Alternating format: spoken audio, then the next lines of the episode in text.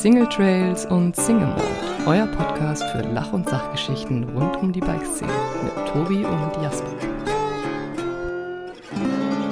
Herzlich willkommen zu einer neuen Folge Single Trails und Single Mode. Heute live und in Farbe. Mir gegenüber Master Riga.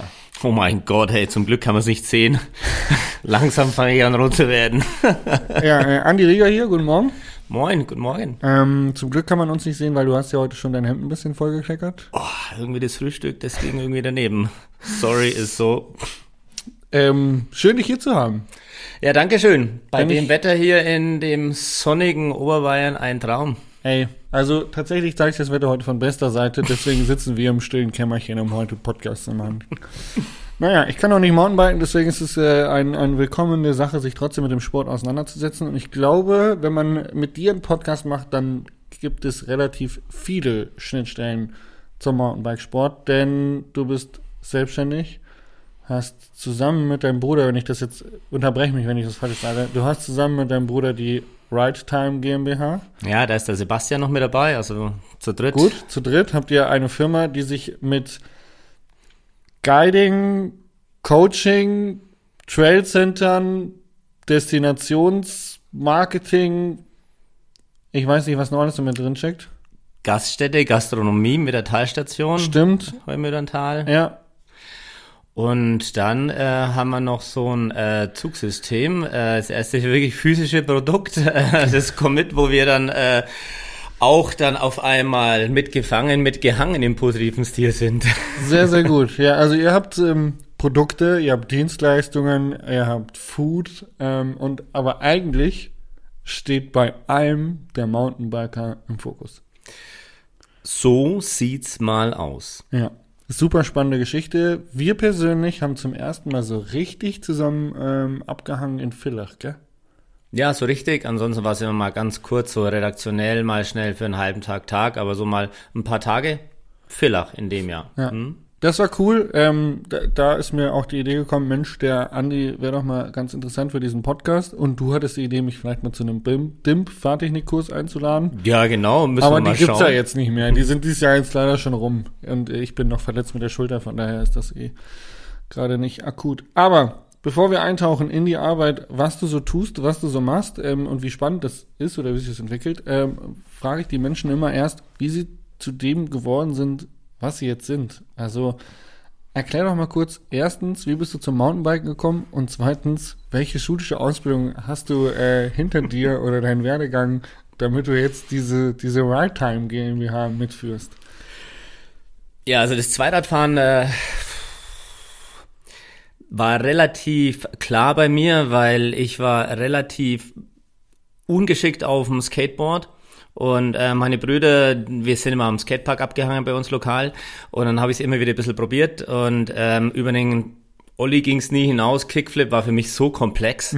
Äh, und dann habe ich mit irgendwelchen Oldschool-Tricks immer angefangen und dann habe ich mich immer verletzt.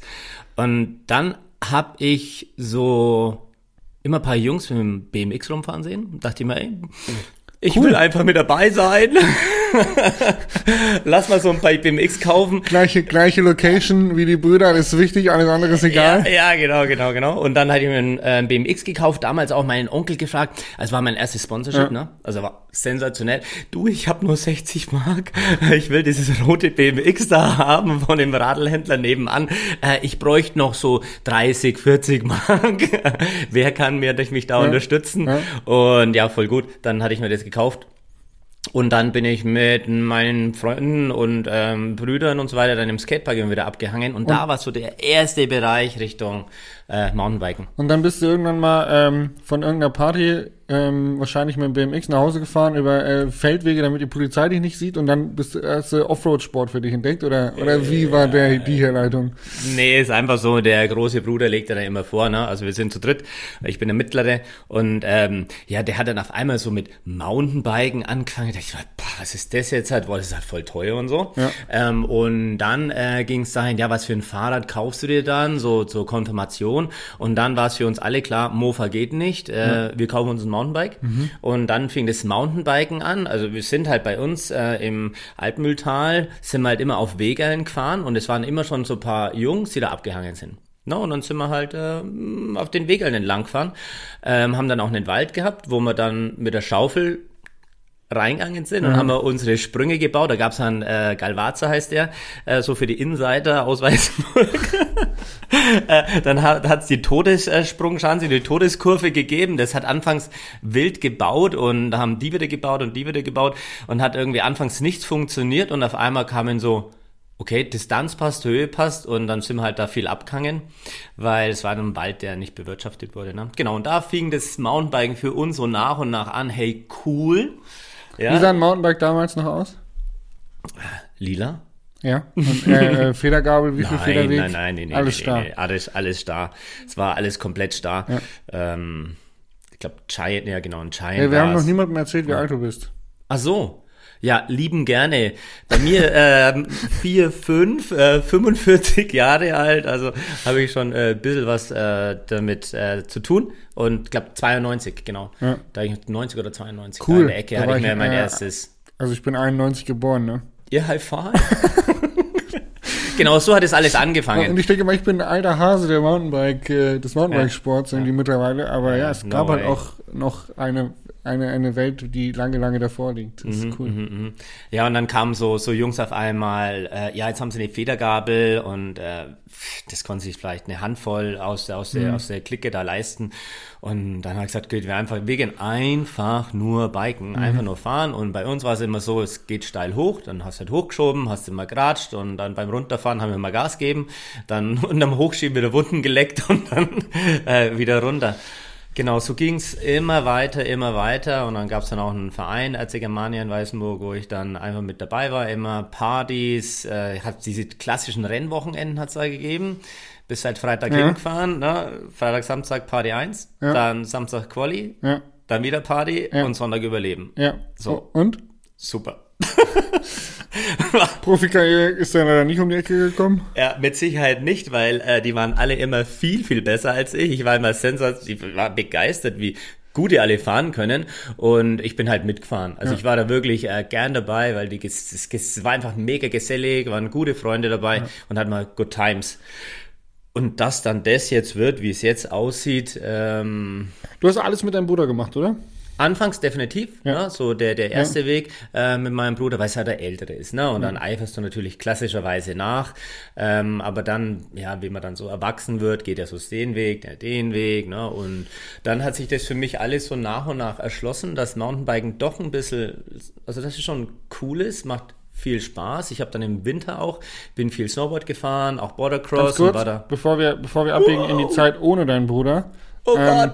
Wer es, wer es interessiert, wir haben schon auch mit dem Rotten Podcast gemacht. Also der, der Robert war auch schon hier in diesem Podcast. Äh, müssen wir ein bisschen weiter nach unten scrollen in der Spotify oder iTunes Liste. Ähm, ist schon auch, glaube ich, ein, zwei Jahre her, dass wir den Podcast gemacht haben. Aber das ist dein Bruder. Mhm. Mit dem zusammen arbeitest du jetzt auch eigentlich hauptsächlich irgendwie zusammen, kann man sagen, gell? Mhm. Also, äh, aber wir sind jetzt bei der Trennung. Also du ähm, bist dann auch noch mehr ins Snowboard abgebogen. Ja, Wollte diese Abnabelungsphase, Ja. ja, die war dann irgendwie so. Ja, ich habe dann dieses Snowboarden für mich so mit 15 äh, herausgefunden, auch wieder über Freunde, einfach mal fahren gehen, weil von uns im Altmühltal fährst ja zweieinhalb, drei Stunden in die Berge. Ja, und dann war das auf einmal wirklich so die, die neue krasse Droge und dann immer besser geworden, immer mehr Spaß dran gefunden, immer mehr gefahren und ja, dann ging es auf einmal, okay, dann äh, fahre ich mal so so offizielle Rennen mit Lizenz und so weiter, so Bordercross und dann fährt, dann lernst du natürlich die Spots kennen, tauchst dann auch in die Szene ein ne, und so weiter. Ah, wo kommst denn du? Und dann ging es komplett Richtung Winter und dieser Wintersport hat mich zum großen Teil dann auch hier rund in die Berge gebracht, nach Rosenheim. Ja. Ansässig. Ja, seit, Seit wann? seit 20 Jahren. Bist du schon, bist du eingebürgert, ja? Als äh, Franke, oder? Bist du eigentlich? Was ist das? Ich bin eher Niederbayern? klassischer Franke. Ne? Franke. Ähm, eingebürgert, äh, glaube ich, brauchst du zwei bis drei Generationen, bis du hier angenommen wirst, so um den Dreh rum. Ähm, ich bin immer, ja, also ich befinde mich noch in der Entwicklungsphase, heißt, ähm, ich versuche den gegenüber auch was zu vermitteln, nicht nur oberbayerisch, sondern ein bisschen fränkisch. Äh, funktioniert nicht, aber ist egal. Ja, Ja. Hauptsache Spaß. Ja, genau, genau, genau. Hauptsache wir werden nicht wieder ausgebürgert und ich hatte so einen verrückten Fokus. Ich, mein Wunsch war, dass ich von dort, wo ich wohne, innerhalb von ah, zwei Stunden an so viele Gletscher wie nur irgendwie möglich rankomme, Ah, dass da ich den. Dass ich den Wintersport maximal lang betreiben kann. Da war es noch das und noch keine Gedanken gemacht über Gletscherschmelze und alles Mögliche. Ja, ne? Das waren noch andere Zeiten, da ging es darum, das waren die besten Snowparks, da waren die besten geschäbten Bedingungen, da hast du am längsten Powder gehabt, okay, let's go. Krass. Hm. Die Zeiten haben sich krass geändert. Wir haben gerade eben in der Küche gesessen und so ein bisschen über Perspektivenwechsel gesprochen. Ähm, es spricht auf jeden Fall der Schneemensch aus dir, Mhm. weil ähm, du neulich wohl an einem Tisch saßt, wo es Leute gab, die nicht akzeptieren konnten, dass du noch eine andere Sportart machst außer Mountainbiken. Und da würde ich mich fast dazu zählen. Ich habe irgendwie, ich habe es zumindest fühlen können, weil ich als alter Hannoveraner für uns war halt Mountainbiker. Ey, wir, wir konnten Mountainbiken das ganze Jahr. Also Wintersport, wenn du ein Hannover Wintersportler bist, Prost Mahlzeit. Da fährst halt vielleicht ein, zwei Mal zum Skifahren im Jahr für ein paar Tage, aber der Ritt darunter ist schon ewig weit. Und ähm, ja, spannend. Aber du bist nach Rosenheim gezogen, Ski, Schneesport im Winter gemacht, im Sommer Mountainbiken, aber irgendwas hast du ja wahrscheinlich noch nebenbei studiert, gelernt oder wie sah das da aus an der Front? Genau, also ich habe eine klassische kaufmännische Ausbildung gemacht. Ähm, da hat mir mein damaliger Chef schon mit 17 hatte mir so viel Verantwortung mitgegeben, wo ich wo ich das erste Mal gemerkt habe, ich glaube, da sieht irgendwer in mir irgendwas und ähm, der hat mich einfach laufen lassen. Ne? Das war im Einzelhandel, im Foto, Audio, Video, habe dann da eine halbe Fotografenausbildung auch gemacht und dann durfte ich auf einmal vier Filialen leiten, das Bestellwesen, ähm, dann auch Personal anlernen und so weiter, hatten auch meinen Geschäftswagen, durfte dann durch ähm, halb ähm, durch Mittelfranken touren. Das war wirklich mega cool. Ähm, und dann durfte ich aber auch mit einem Schlag feststellen, dass man ersetzbar ist. Denn ich hatte dann Richtung Zivildienst eingeschlagen Ja. Und drei Monate später hatte der damalige Chef alle Filialen geschlossen. Geschlossen. Ja. Der hat komplett den Stecker gezogen. Ja. Und äh, dann war für mich so, okay, ich glaube, das wird eine neue Reise. Aber äh, der wurde es ja nicht ersetzt, sondern der wurde zugemacht. Ja. Du bist ja nicht ersetzbar. Der hat einfach festgestellt, scheiße, der Andi ist weg. Na Die ja, ganze okay. Bude fällt gegen die Wand. Und er hat gesagt, ohne diesen Mitarbeiter funktioniert hier gar nichts, ich mache jetzt zu. Ja, ich glaube, der hat einfach. Kompliment. Ja, ich glaube, er hat einfach keinen Bock mehr gehabt, da irgendwie die Rolle zu spielen und dann hat er damit dann, dann aufgehört. Ähm, äh, wie auch immer, da hat es eine Orientierungsphase dann gegeben und ähm, dann ging es im Endeffekt nach dem Zivildienst, dachte ich, dachte ich mir, ah, ich will die große weite Welt mal kennenlernen. Weil ich hatte viele Freunde, die schon in den USA, dann Austauschstudium waren. Und ich hatte bis dahin natürlich, ähm, ich hatte eine normale Hauptschulausbildung, also hatte den klassischen Weg im, im kleinen Ort gemacht. Ne? Und ähm, dann dachte ich mir, da ist doch noch viel, viel mehr da draußen. Und dann hat's begonnen, dass ich mich den Weg Richtung USA durchgeschlagen habe und habe nur eine Möglichkeit gefunden, dorthin zu gehen und das war als Au-pair.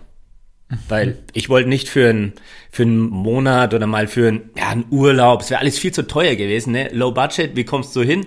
Also Au pair. Dann habe ich mir das gewünscht und äh, ich bin sehr ein Resonanztyp. Äh, das habe ich einfach ausgesendet die ganze Zeit und jeden erzählt, das will ich machen. Und dann hat's funktioniert. Genau, und dann hat so die, der richtig neue Weg, so der Andi Rieger hat da so richtig begonnen, dann auch volljährig und so weiter, ne? Genau, da ging es dann richtig los. Dann habe ich mir so, so Wünsche gemacht, was ich denn so machen möchte im Leben und so Schritt für Schritt. Und äh, wieder mal, das hat mich jetzt äh, zu dem gemacht, was ich jetzt da bin. Aber das war so das erste Mal so richtig über den Tellerrand rausschauen. Und es war eine mega Erfahrung mit keinerlei Englischkenntnissen, mit Oh. Hauptschulenglisch dort rüber zu gehen, war schon äh, Fränkischem, fränkischem deutschen Akzent. äh, ja genau, also äh, mit Fränkisch Deutsch, Englisch. Fränks Englisch, Andis Fränks Englisch, genau.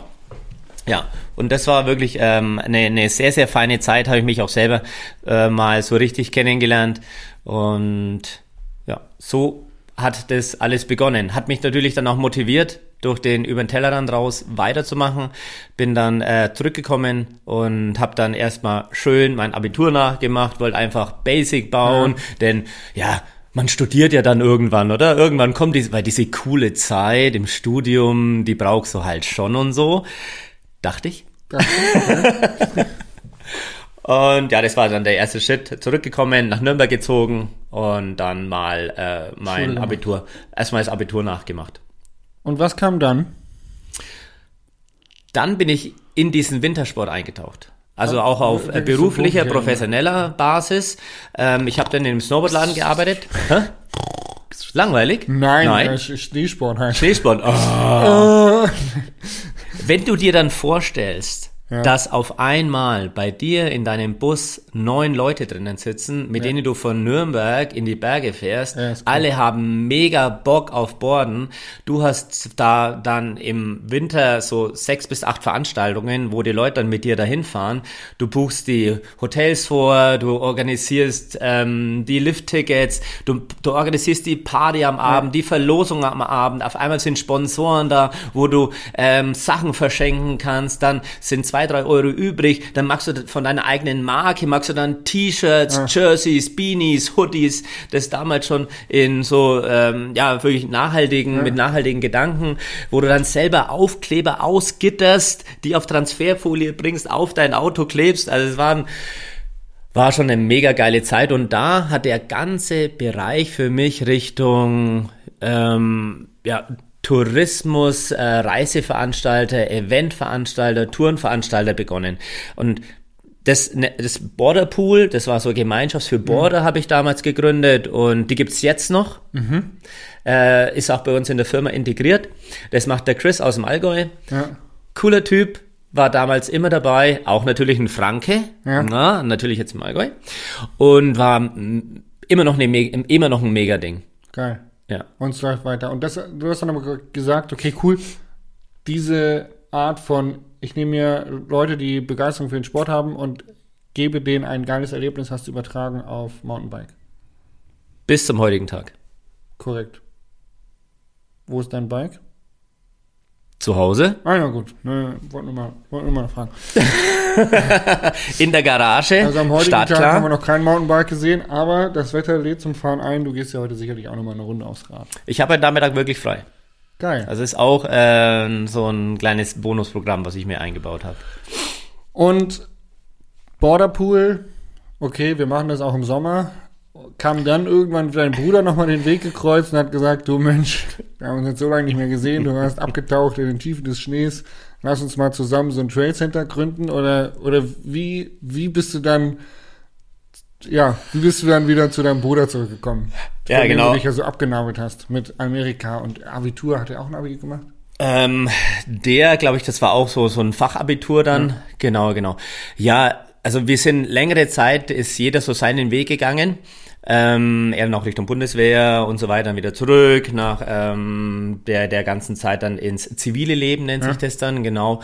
Ähm, bei mir war es dann so, Borderpool, Sommer, Surfcamps Portugal. Lief Oh. voll gut. Oh. Ne? Wakeboard-Camps.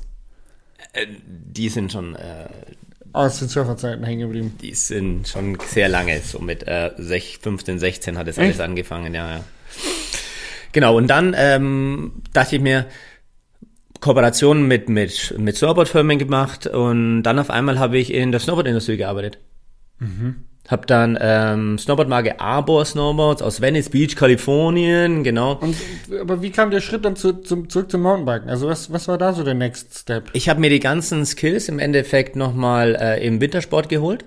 Und dann ähm, ist die Firma mit runtergezogen äh, ins Chiemgau. Und dann kam der Switch, dass der Winter kürzer wurde, dann das Mountainbiken mehr wurde. Und dann dachte ich mir, okay, äh, wenn jetzt halt die Auftragslage da jetzt nicht mehr so stark ist, wenn der, der Boom war ja dann auch durch, dann muss man mal schauen, wie die Reise weitergeht und wurde im Mountainbiken auf einmal so groß. Und da bis da, da hatte ich ja schon längst ähm, meine Fahrtechnikschule hier, die wird jetzt dann nächst, nächstes Jahr 15 Jahre alt. Also das Jubiläum. Happy und Trails. Happy Trails, genau. Und dann habe ich da einfach da die Energie reingesteckt mit dem ganzen Netzwerk, was ich eh schon die Jahrzehnte hatte. Und dann habe ich mit Happy Trace begonnen, habe da eine Firma gegründet, also eine, eine GmbH dann gegründet, die es jetzt halt auch gibt, immer noch gibt, ne, die Righttime GmbH. Und äh, da habe ich dann alles reingesteckt, ähm, was ich was ich so machen wollte. Und dann kam noch das Bundeslehrteam mit dazu, ne, von von der DIM. Mhm. Ähm, und dann war es 2018 und dann kam der Switch wieder zurück zu meinem Bruder wo wir gesagt haben, hey, irgendwie, du hast den Waldkindergarten als Geschäftsführer, du hast das und das und das im Outdoor-Bereich, hatte dann irgendwie Heimatrausch, hatte der, wo auch ein bisschen Fahrtechnikkurse gemacht hat. Und dann hat man die Möglichkeit, äh, eine Gaststätte zu erwerben in Treuchtlingen äh, mit der Location außenrum, was vielen Locals bekannt ist, ne, durch die Specialized SRAM Enduro Series, eine richtig gute Mountainbike-Location. Und da hat man die Möglichkeit zu spinnen einfach Ideen zu spinnen. Und dann haben wir ein Was ist wenn Szenario gemacht. Und dann kam noch der Basti mit dazu, der hat zu dem Zeitpunkt am Adventure Campus in Treuchtlingen Automanagement studiert. Ja, dann haben wir einfach ein Konzept gebaut. So, wünscht dir was. Und das haben wir uns gewünscht. Und der Wunsch ist, der Wunsch ist wahr geworden. Geil. Ja. Heumödern Trails hat acht Trails. Ähm, genau, acht unterschiedliche Lines. Wow, Alter, das war, das mhm. war geschätzt. Ja, ja, genau so. Sechs Trails, acht Lines und äh, geht jetzt so nach und nach wird das immer, immer spannender. Da kommt das eine oder andere jetzt immer mehr mit dazu. Geil. Mhm. Also es bildet sich weiter. Ich habe auch mal irgendwo Gerüchte gehört von einem Skilift. Mhm, genau, also da gibt es so. Oder Mountainbike-Lift eigentlich, kann man ja sagen. Ja, so, so ein Lift. Das Lift halt. Ein Lift, genau. Da gibt's ähm, äh, Ideen und Initiatoren aus Treuchtlingen, die wollen diesen alten Lift am Skihang, wollen sie so nutzbar machen, dass im Winter und Sommer einzusetzen ist. Äh, da gibt's immer viele Hürden, ja, mhm. und äh, die sind ziemlich gut im Hürdenspringen. Ja. Na, ob sie es in die Zielgerade schaffen, weiß ich jetzt aktuell nicht. Ja. ja. Äh, die Hürden sind meist die Anwohner, wenn ich das richtig verstanden habe. Ja, auch ähm, sämtliche Auflagen und auch Prozesse dann, ne, die du gehen musst. Ja. Ähm, aber da gibt's, das Gespräch wird sehr aktiv mit den Anwohnern geführt. Das ist äh, ganz wichtig. Und das im Endeffekt, dass, dass man weiß, was passiert und ob sie das wollen oder nicht. Veränderung ist für die meisten Menschen ein kleines Problem. Ja, ja. Aber mei, so du, ist das Leben. Ähm, kurz resümiert, dein Leben immer menschenaffin, also du wolltest Menschen begeistern durch äh, Snowboardtrips oder gute Zeit miteinander verbringen äh, und im Idealfall das Verpacken irgendwie mit äh, eigenen Erfahrungen oder eigenen Lernkurven, wenn ich das mal kurz so runtergebracht habe. Darauf hat auch dein Business so ein bisschen basiert. Aber wenn man dann sagt, okay, cool, wir äh, pachten oder kaufen jetzt so, ein, so, so, eine Gaststätte und machen Trails drumherum, dann kommt ja auch sehr, sehr viel bürokratischer Aufwand dazu. Äh, du hast eine GmbH gegründet, da gibt es sehr, sehr viele administrative Dinge. Ähm, du hast gesagt, du hast dein Abitur nachgeholt, aber ich sag mal so, der Surfer, Snowboard Boy, der ist ja nicht unbedingt der ambitionierteste Backoffice-Manager. Ähm, wie hast du dich in diese Prozesse eingefuchst? Äh, waren war da für dich diese Akzeptanz da, okay, das ist Teil des großen Ganzen oder da will ich auch rein oder hast du von Anfang an gesagt, das gebe ich ab? Ab dem Zeitpunkt, wo ich eigene Rechnungen geschrieben habe und das ja schon gelernt habe in meinem kaufmännischen Bereich und dann auch im, äh, in Richtung ähm, Abitur und ich habe ja auch äh, europäische BWL angefangen zu studieren. Die musste ich aber dann auf Eis legen, weil einfach Fulltime-Business dann dazu kam. Ähm, da habe ich das alles gelernt und ich habe gelernt, sauber zu arbeiten. Ich habe das, mein damaliger Ausbilder, das war einfach, äh, ja, Ne, das war alte, alter Schlag, alte Schule und da habe ich das alles gelernt. Und natürlich am eigenen Leibe lernst du es am meisten, wenn du dann ähm, eigene Kleinunternehmen gründest, das dann in eine GmbH überführst. Das sind schon Aufgaben dahinter. Ich wurde gut begleitet durch einen Steuerberater, aber viele Tätigkeiten sind ja bei dir liegen geblieben. Mhm. Ne, also ich habe das im Kleinen so nach und nach und nach äh, gelernt. Natürlich jetzt in der Größe, wo wir jetzt sind, ähm, muss man dann schauen, wer welche Aufgaben übernimmt. Und äh, da haben wir dann die Aufgaben auf verschiedene Schultern äh, übertragen, damit auch das Controlling funktioniert, damit die Bu dieses Buchhaltung funktioniert, damit das Personalwesen funktioniert, also diese ganzen Basissäulen, damit der rechtliche Bereich funktioniert. Genau, da muss man sich reinarbeiten, muss man offen sein ne? und äh, permanent lernen. Permanent lernen Von Monat zu Monat, von Jahr zu Jahr, von Abschluss zu Abschluss. Die BA irgendwann zwischen den Zeilen lesen, ne? die Auswertungen, die monatlichen, das äh, gehört dann auch mit dazu, hat dann mit dem der Andi begeistert Menschen draußen im Outdoor-Sport, begleitet sie auf ihrem Weg, hat das damit dann äh, nichts zu tun. Das ist dann wirklich, du sitzt da und arbeitest einfach deine To-Dos ab. Genau. Mhm. Ja, spannend. ähm, wir haben vorhin in der Küche auch darüber gesprochen, dass du, du bist ja quasi bei euch der Feel-Good-Manager. Uh. also, ähm, ihr seid jetzt ein bisschen größer geworden, habt eine GmbH, eben, was ich vorhin gesagt habe, Gastro, Coaching, sehr, sehr vielseitig aufgestellt, ähm, auch mit physischen Produkten. Ähm, und ihr habt natürlich dementsprechend auch Mitarbeiter und da gehört Mitarbeiterverantwortung dazu. Ähm, und ich glaube, dass Mitarbeiterverantwortung oder auch Mitarbeitermotivation eher in dem Punkto ähm, heutzutage eine viel, viel größere Aufgabe ist, als es früher mal war. Weil ich glaube, vor einiger Zeit war es halt so, okay, cool, ich bekomme ein Gehalt und ich arbeite hier und damit einher geht die Verantwortung, ähm, eben seiner Arbeit gerecht zu werden. Aber äh, so ein bisschen Generationenwechsel, Weiterentwicklung, äh, Social Media, bestrahlte Menschen äh, sehen das vielleicht heutzutage ein bisschen anders und das heißt, da steht man natürlich für neuen Herausforderungen, was Mitarbeiterführung angeht. Ähm, wo siehst du da große Potenziale oder was sind vielleicht so ein paar Tipps, die du mitgeben kannst äh, für Leute, die vielleicht da äh, noch sich ein bisschen weiterentwickeln wollen? Mhm. Wieder mal, ich hatte das Glück, alles erfahren zu dürfen von dem knallharten Chef, der mit Zuckerbrot und Peitsche arbeitet, aber wirklich so ein Alpha ist war ähm, das bei Foto, Video gedöns? Ja, genau, genau. Äh, bis hin zu der Laissez-faire-Stil, ja, mal schauen, was geht. Ja, du wirst ja schon machen und so. Ähm, bis hin zu dem, dass ich für mich mir meine Gedanken gemacht habe, wie hätte denn ich am liebsten jetzt? Und daraus hin ist äh, die Idee entstanden, dass wir einen Ansprechpartner bei uns in der Firma drin haben. So ein, mein Gott, irgendwie braucht der Namen halt Feel Good Manager, Ansprechpartner, so ein Human Resources Dingsen-Typ halt, ne, mhm. der halt zuhört ja. und den du sagst, macht. Ähm, denn wir haben mitbekommen, wir haben keine Arbeitnehmer bei uns. Und wir sind keine Arbeitgeber. Wir haben ein Team, was partizipieren will, die wollen mitmachen, die wollen mitbestimmen, aber wie kriegst du das in eine Firma eingegossen? Na, wo es immer noch heißt, ja, das sind die Chefs. Mhm. Schwer. Und da waren viele Gespräche, viele Workshops nötig, um mal in die Reflexion reinzugehen, was jeder Einzelne kann. Also Stärken bewerten und auch Schwächen bewerten. Und das passiert natürlich wunderbar in so Einzelgesprächen, Entwicklungsgesprächen mit dem Personal. Und da hat man bei jedem gespürt, die wollen mehr, die mhm. wollen mhm. da was weiterbringen. Und das ist diese X- und Y-Generation, die sind keine Arbeitnehmer mehr. Eigentlich die, Selbstständige. Die sind Selbstständige innerhalb einer Firma, die wollen sich entwickeln und unser Ziel war es, jeden einzelnen Mitarbeiter eine Plattform in der Firma zu geben, dass sie sich dorthin entwickeln können, wo sie wollen. Und wenn sie sich dann über die Firma hinaus entwickeln, mhm. dann haben wir es richtig, haben wir alles richtig gemacht. Denn dann haben wir sie begleitet auf ihrer Reise, wo sie sich ähm, von uns den Input geholt haben.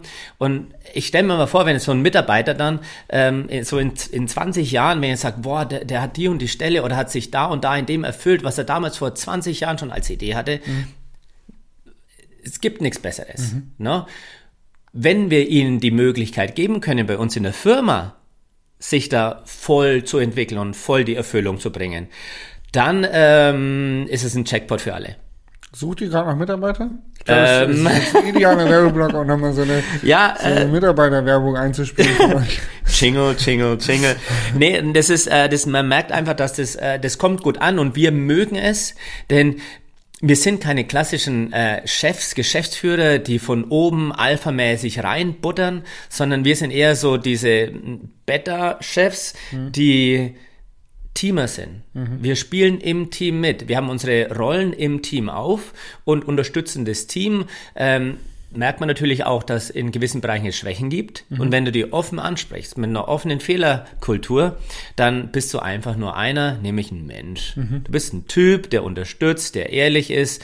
Und von der Rolle her ist es so, dass diese Geschäftsführer, die müssen halt entscheiden. Das sind die Typen, die dann am Ende eine auf die Fresse kriegen, wenn was Die schiefgelaufen ist. tragen, Genau, wenn genau, genau. mal äh, Ja. das Ordnungsamt Ja. kommt und äh, unter, unter die Fritteuse guckt. Genau, genau. Und dann äh, ist es nicht der Mitarbeiter, der die Fritteuse da jetzt nicht sauber gemacht hat, sondern das liegt dann an dem Geschäftsführer, Ja. weil der das dann richtig äh, drauf bekommt. Ne? Um diese, in diese Reise zu gehen, hat es wirklich viele Gespräche mit den Mitarbeitern benötigt. Viele Gespräche auch mit den Geschäftsführern benötigt, weil das war eine neue Reise, die wir letztes Jahr eingeschlagen haben im Herbst. Ähm, Also ihr habt es vorher noch klassisch geführt, kann man das sagen, oder? wir hatten, wir hatten Teamleitungen, also Ja. klassisches Organigramm. Ne? Oben die Chefs, dann hast du die verschiedenen Geschäftsbereiche. Innerhalb der Geschäftsbereiche hat es Leads-Funktionen gegeben. Ne? Klar, hierarchisch von oben nach unten durch. Ähm, man hat aber gemerkt, dass die Mitarbeiter, die wollten, aber die haben diese, diese, diesen freien Raum äh, nicht so, weiß nicht, so genießen können, nicht so sehen können. Und aus dem Grund haben wir in dem Jahr die Führungsebene komplett gekillt. Das heißt, es gibt keinen Chef mehr, es gibt keinen Gruppenleiter mehr, sagt man auch, oder so Lead auf gut Deutsch jetzt hat, sondern wir haben die Teams in sich gestärkt, dass sie im Team entscheidungsfähig sind. Dass sie im Team auch intern ihre Kompetenzen gegenseitig übertragen. Heißt, du hast so eine Backup-Funktionen, ne? jeder kann alles mal übernehmen. Ne? Als Beispiel, jeder kann zum Beispiel die Kasse von der Talstation. Egal, ob er jetzt halt hinten in der Gastro ist oder ähm, oder nur Getränkeservice macht oder Spüldienst macht, sondern jeder kann an die Kasse. Und somit ist jeder ersetzbar. Von der Wertigkeit her ist jeder gleich. Und dadurch entsteht so eine unglaubliche Gruppendynamik. Und wenn mal einer was noch nicht kann, hat er immer die Chance, es im Team zu lernen. No? Wie ist es, wie funktioniert das mit dem Reporting, wenn jetzt so ein, ein Team, Team Gastro ähm, Entscheidung fällt, hey, ähm, keine Ahnung, am Wochenende steht eine große Veranstaltung an, wir müssen jetzt irgendwie einkaufen oder irgendwas anderes. Ähm, und wenn am Ende was in die Hose geht, bist ja trotzdem du dann wieder als Geschäftsführer der Verantwortliche. Findet da irgendwo eine, eine Absprache statt oder kriegst du halt einfach immer E-Mails mit, übrigens, wir haben die und die Entscheidung getroffen, nur dass du es weißt, ciao. Ja. Also in einem gewissen Rahmen äh, können Sie komplett selber entscheiden. Ja. Ne? Ähm, auch mit, mit externen Catering und so weiter. Ne? Ab dem Zeitpunkt, wo zum Beispiel weitere Dienstleistungen hinzugebucht werden, wie ähm, geführte Tour noch oder Barbecue und so weiter, ne? wo man auch, dann äh, werden weitere Leute mit eingeschaltet von uns, die zum Beispiel mit dem Gastro nichts zu tun haben, ne? vom Eventmanagement zum Beispiel aus dem Office raus, gell? dann werden die eingeschaltet, hat aber mit der Geschäftsführung nichts zu tun. Ne, die sind da wirklich äh, interdisziplinär unterwegs, die unterstützen sich gegenseitig auch über den Tellerrand wieder hinaus. Das funktioniert so weit, so gut, bis sie irgendwo einen Stolperstein spüren. Und wenn ein Stolperstein kommt, haben wir einen Team-Coach bei uns mit drinnen in der Firma, der unterstützt immer, also der begleitet das Team dann in Entscheidungsprozessen. Ne? Und das ist meine Rolle als Feel-Good-Manager und, und Team-Coach. Und dieser Team-Coach geht überall mit rein in verschiedenste Prozesse, in verschiedenste Showfix, wenn es benötigt wird. Andernfalls läuft das alles komplett autark.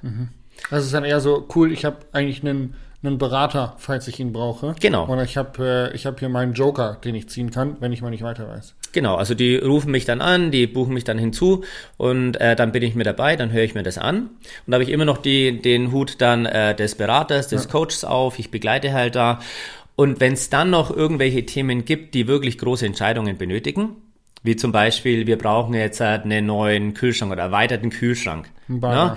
Genau, dann brauchen wir einen Sponsor. Ja, und das sind halt die Geschäftsführer. Ja, dann muss das kurz zusammengestellt werden, das Konzept im Team, aus dem und dem und dem Grund, weil wir hier erhöhte Nachfrage in dem und dem Bereich haben, würden wir uns einen neuen Kühlschrank wünschen oder eine Gefriertruhe wünschen. Okay, ja. ne? Und der, der kostet so und so viel, kommt da und daher und äh, so und so können, wenn, wenn sie es richtig smart machen, so und so, ab dem und dem Zeitpunkt ist der Return of Invest und da mit dem und dem Deckungsbeitrag dann skaliert in die nächsten ein, zwei Jahre. Also das ist für uns Team, das vollkommen funktioniert. Ein paar kennen das ganze Spiel schon. Ja. Ein paar denken sich, was zur Hölle ist hier jetzt los? Seit wann darf ich jetzt entscheiden? Seit wann bin ich jetzt Entscheider? Seit wann? Es gibt ja auch viele äh, Stimmen, die sagen, die ähm, ähm, Mitarbeiter oder Arbeitnehmer heutzutage wollen keine Verantwortung mehr tragen, aber das, was ihr macht, ihr schiebt sie ja regelrecht hin. Äh, Gab es da schon auch so Momente, wo die Leute gesagt haben, ich will das nicht entscheiden, ich will das nicht verantworten, ich möchte das nicht? Nein, haben wir nicht. Denn das Team ist in sich so stark, die halt argumentieren, nein, cool, kein cool, Scheiß.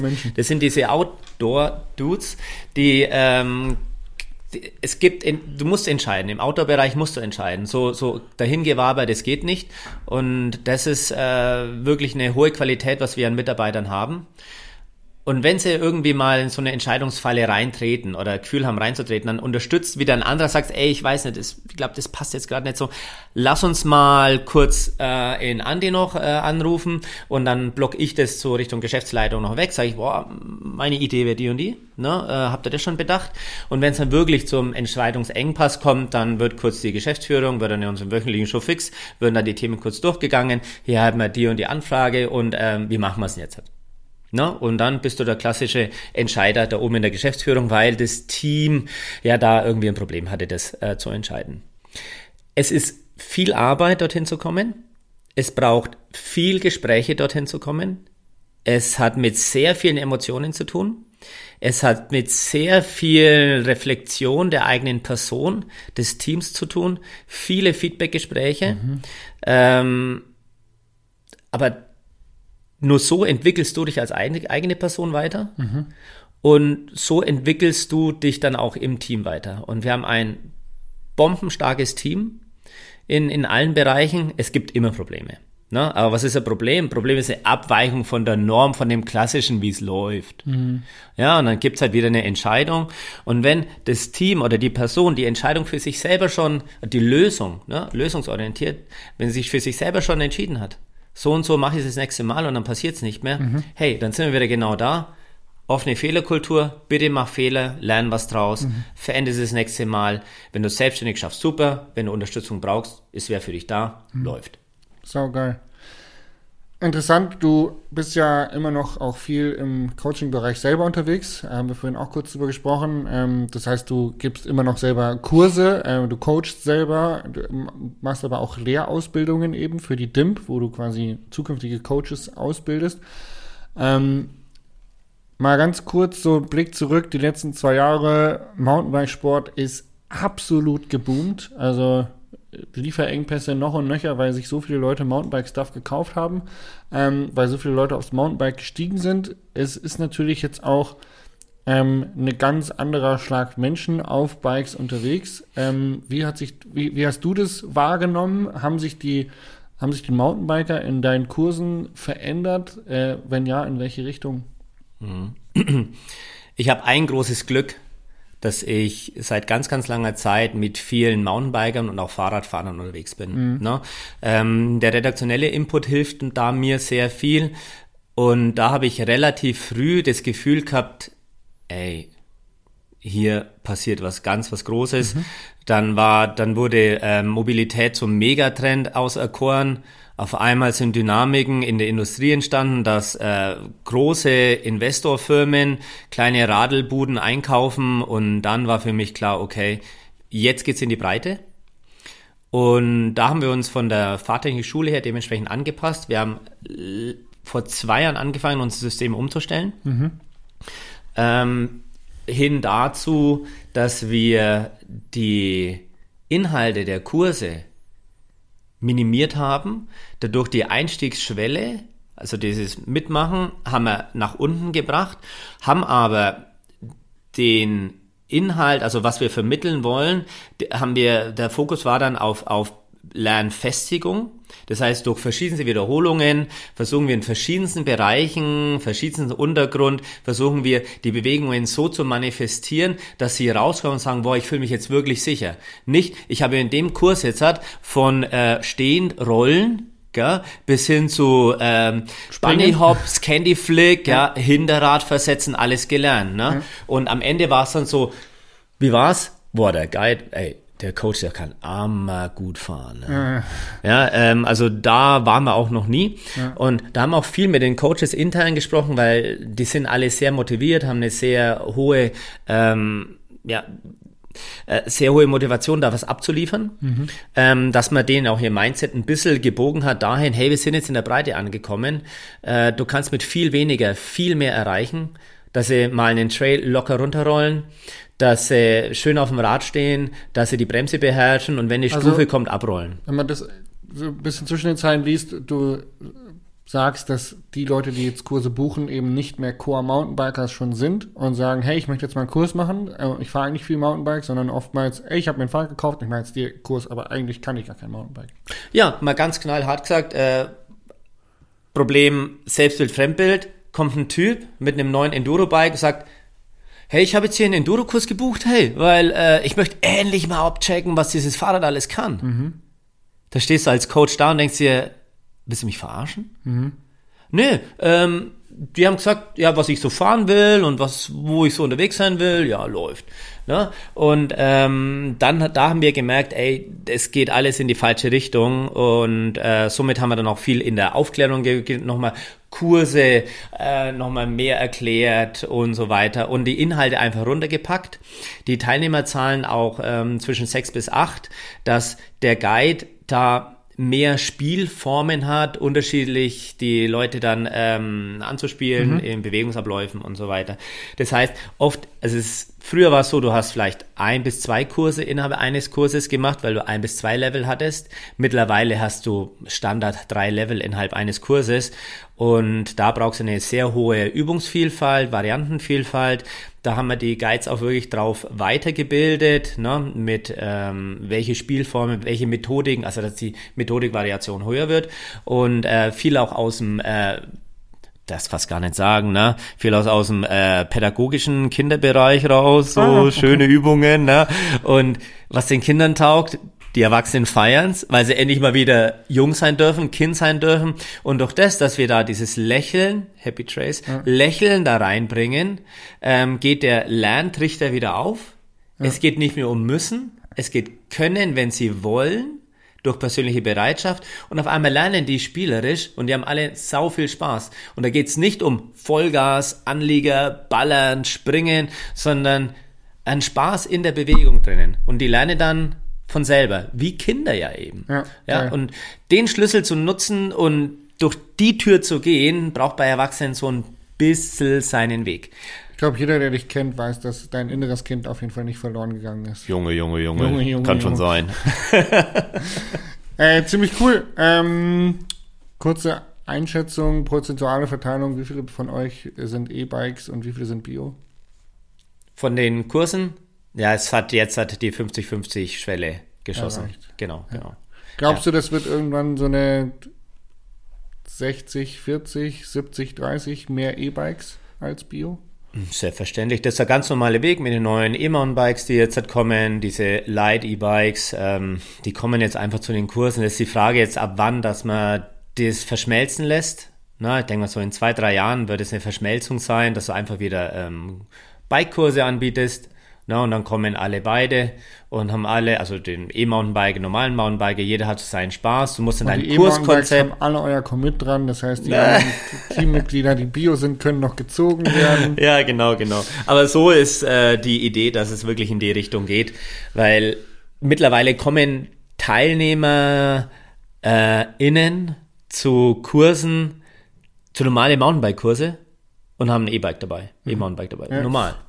Ja, weil sie sich halt ein Mountainbike gekauft haben. Ja, genau. Oder weil sie, weil sie sich überlegt haben, sie haben jetzt halt hier ein, ein, ein Business-Bike, ne, wo sie sich dann äh, kaufen können und haben gesagt, dachten sie, bevor ich mir jetzt ein Mountainbike kaufe, kaufe ich mir ein E-Mountainbike, Ja. weil es im Budget drinnen, okay, das ist ihr Fahrrad. Genau, ja. Hm? Verständlich. Spannend. Ähm, ich habe keine Fragen mehr. Mir fällt zumindest gerade keine ein. Wir sind bei 43 Minuten. Hast du noch irgendwas, was du erzählen möchtest? Aus freien Stücken. Was kann ich denn noch Botschaft. erzählen? Ich eine sag ja eine mal, ich bin Botschaft. Mountainbike-Botschafter. Wer- Vielleicht appellieren oder wir können über irgendwas diskutieren. Nee. Wie ist es bei noch? euch, Holmödern Trails mit äh, Night Rides? Kopflampe. Night Rides. Ja, also weil wir Ja. kommen jetzt in die dunkle Jahreszeit und es wird jetzt dann bald dunkler und ich war jetzt auf dem Mountainbike-Kongress in Österreich. Ähm, spannendes Thema und ähm, ich, ich will das nicht jetzt zu viel preisgeben, aber ich möchte mich zumindest mit auseinandersetzen, ähm, wie, wie, wie wirklich sehr, wie stark das Wild beeinträchtigt wird durch Mountainbiker und ähm, Night Rides oder Kopflampen sind da ja ein riesiger Störfaktor. Mhm. Ähm, und äh, wie geht ihr damit um? Also ich mache keine Night Rides. Das ist so äh, mein Ding, weil ich. Gut, aber eure Trails sind ja nicht Die, die, abgeschlossen, Trails, wenn's dunkel äh, sind. die Trails sind offiziell, haben die Öffnungszeiten. Ja. Ich glaube, die sind dann jetzt äh, im Winter bis 17 oder 18 Uhr. Mhm. Genau. Äh, mir persönlich geht's immer um die Öffentlichkeitswirkung, äh, Wirkung, Mhm. wie wir als Mountainbiker dann gesehen werden und wie viel, dass du argumentieren musst in Gesprächen, dass das erlaubt wird, was du machen möchtest. Sag mal, es braucht immer sehr, sehr viel Energie und ähm, ich persönlich finde, die Energie, die bringe ich einfach da rein, wo es mir richtig viel Spaß macht und nicht mit Ellbogen äh, dann an solche Themen ranzugehen. Ähm, ja. Und wenn mal ein Night Ride nötig ist, weil man einfach zu spät irgendwo von der Hütte dann runterfährt, dann ist es halt so, dann hast du eine Lampe mit dabei. Aber das wirklich, jeder hat so seine, seine Idee dahinter. Die einen sagen, ah, ich mache Night Rides, weil das ist für, meine Blickführung das Allerbeste, ja, ähm, ja, okay. Äh, die anderen sagen, boah, da kannst du so geile Bilder schießen, das ist so episch, das Ganze und diese, diese Stimmung und so weiter. Dort, wo Mountainbiker unterwegs sind, dort, wo Autos fahren, da ist auch kein Wild. Das Wild gewöhnt sich ziemlich schnell dran. Ne? Das ist auch so ein bisschen meine Theorie. Ja.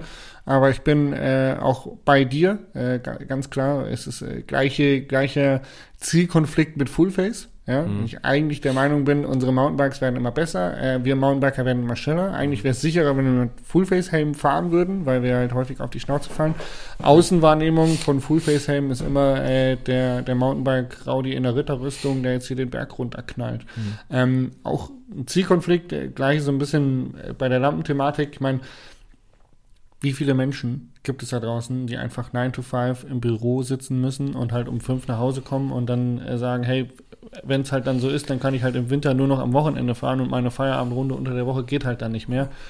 Ähm, ja, voll schade. Und ähm, da einfach eine, einen gesunden Mittelweg finden, glaube ich. Äh, also ganz ohne Einschränkung persönlich wird es nicht gehen. Man muss sich einschränken. Das ist äh, gleiches wie bei Klimawandel, nachhaltigem Lebensstil, allem.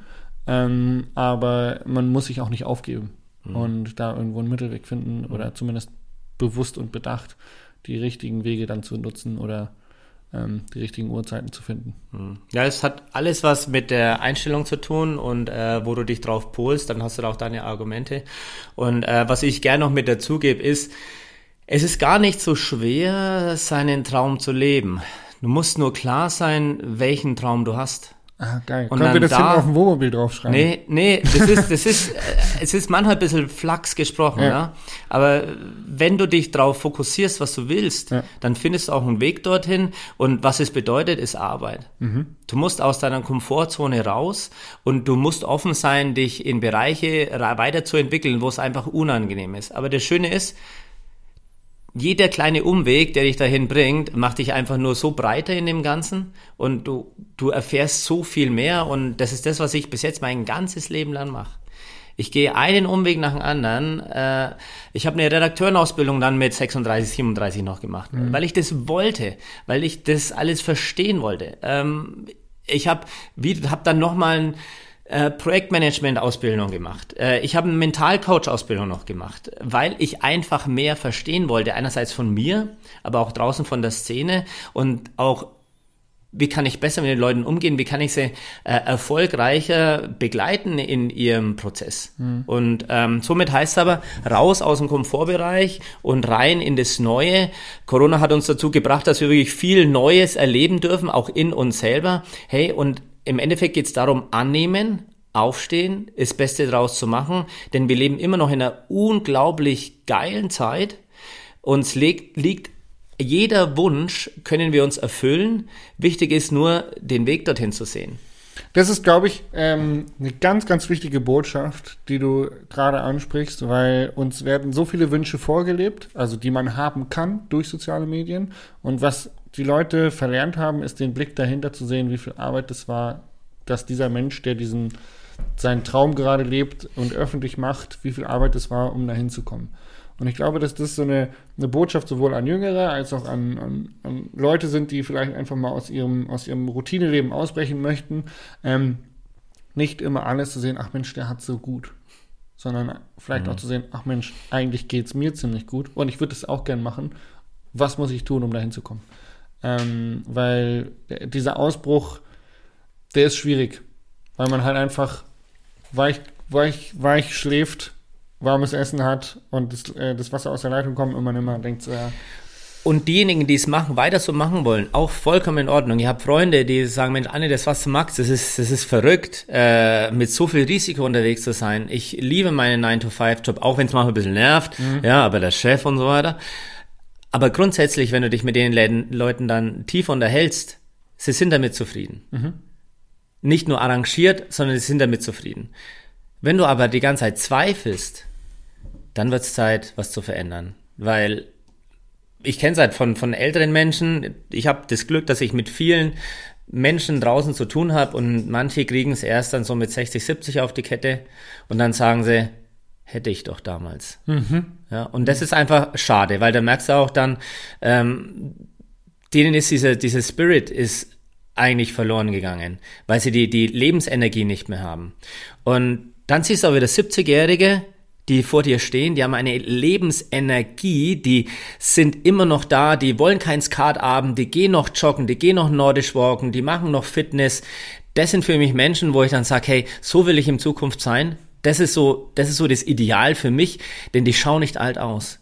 Die haben vielleicht, sind vielleicht 70 Jahre alt, aber die haben einfach das gewisse Etwas, dieses Strahlen in den Augen, das kannst du nicht faken. Das ist da oder ist es nicht da. Und es gibt auch junge Leute mit 25, die dieses Strahl nicht mehr haben. Und die sind für mich alt.